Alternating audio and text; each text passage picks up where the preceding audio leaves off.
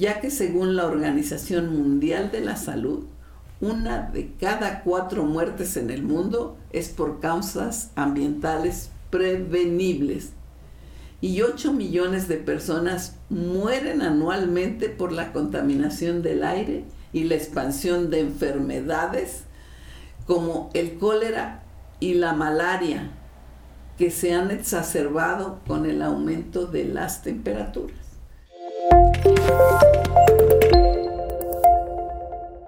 ¿Cómo les va, amigas, amigos de Querétaro de verdad?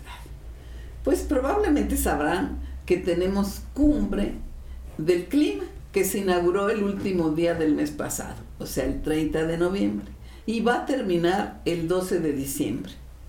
Pero a lo mejor no se han enterado porque los medios no le han dado mucha difusión al asunto.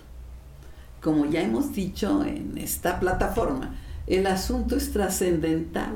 El cambio climático es la mayor amenaza que se cierne sobre el género humano y no se está haciendo nada a ese nivel. Están las cumbres. Esta de que hablamos es la número 28. Y probablemente debido al cuestionamiento de que no están haciendo mucho, pues este año la abrieron con el anuncio del lanzamiento de un fondo de pérdidas y daños para los países más afectados por el cambio climático.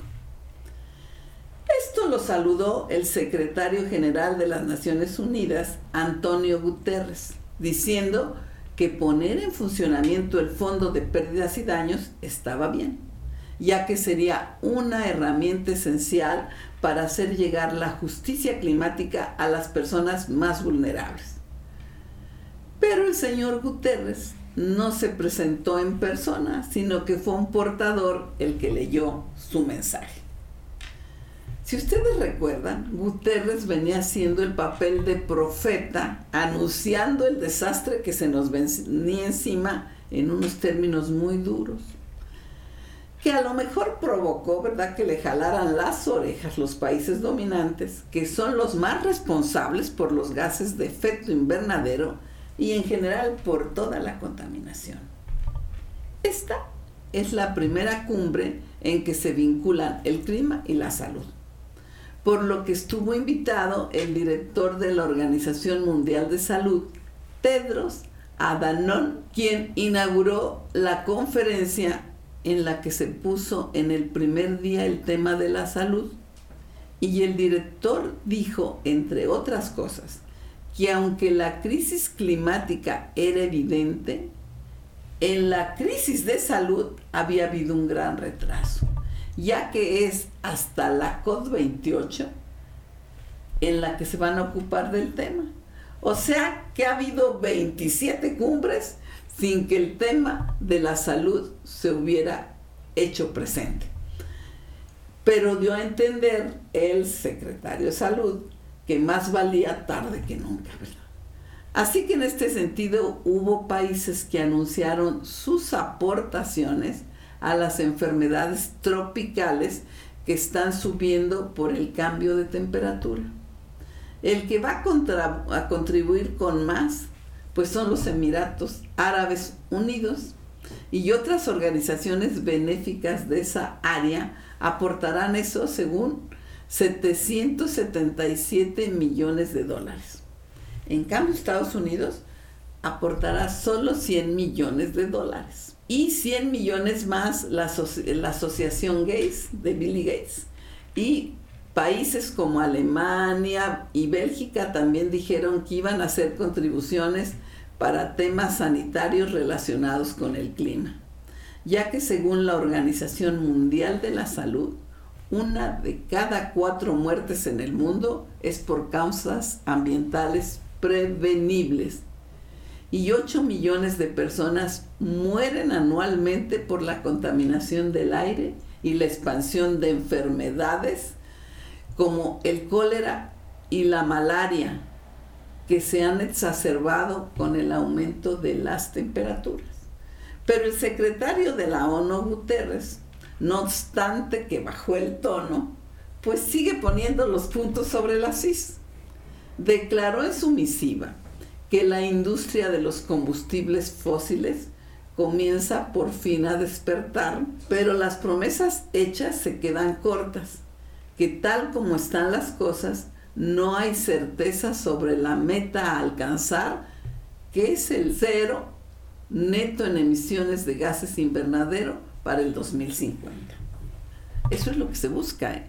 Les recordó que los científicos son muy claros en que no podemos rebasar el 1.5 grados Celsius con respecto a la era preindustrial, que según eso esta era la están situando entre 1850 y 1900.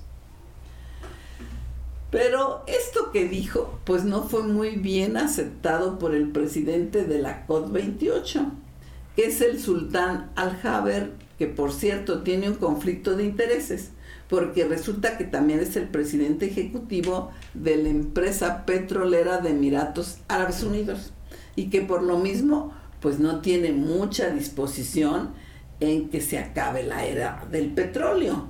Así que dijo que no hay ninguna certeza de que la eliminación de los combustibles fósiles llevara a lograr el objetivo del 1.5 grados Celsius.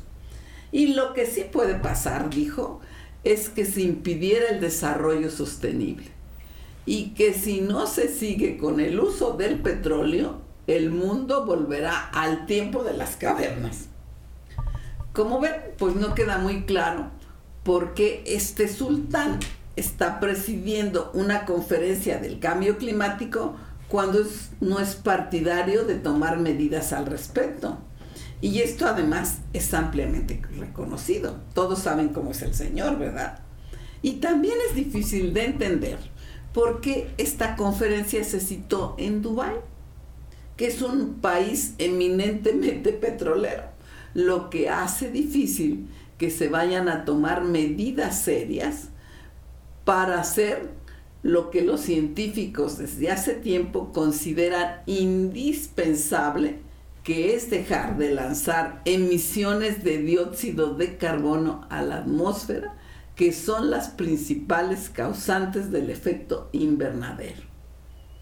Así que como ven, así como están las cosas, que hasta este señor, que es contrario a, la política que se está buscando, está presidiendo la cumbre del clima, pues el asunto eh, del clima va a requerir de mucha presión social para que estos países ricos se pongan el 20. Y bueno, pues todos tenemos que ver qué podemos hacer al respecto, ¿eh? porque es muy claro que sin presión que amenace a estos países con desbancarlos del poder, pues se va a poder hacer muy poco. Bueno, pues yo dejaría mi comentario hasta aquí y hasta la próxima. Gracias.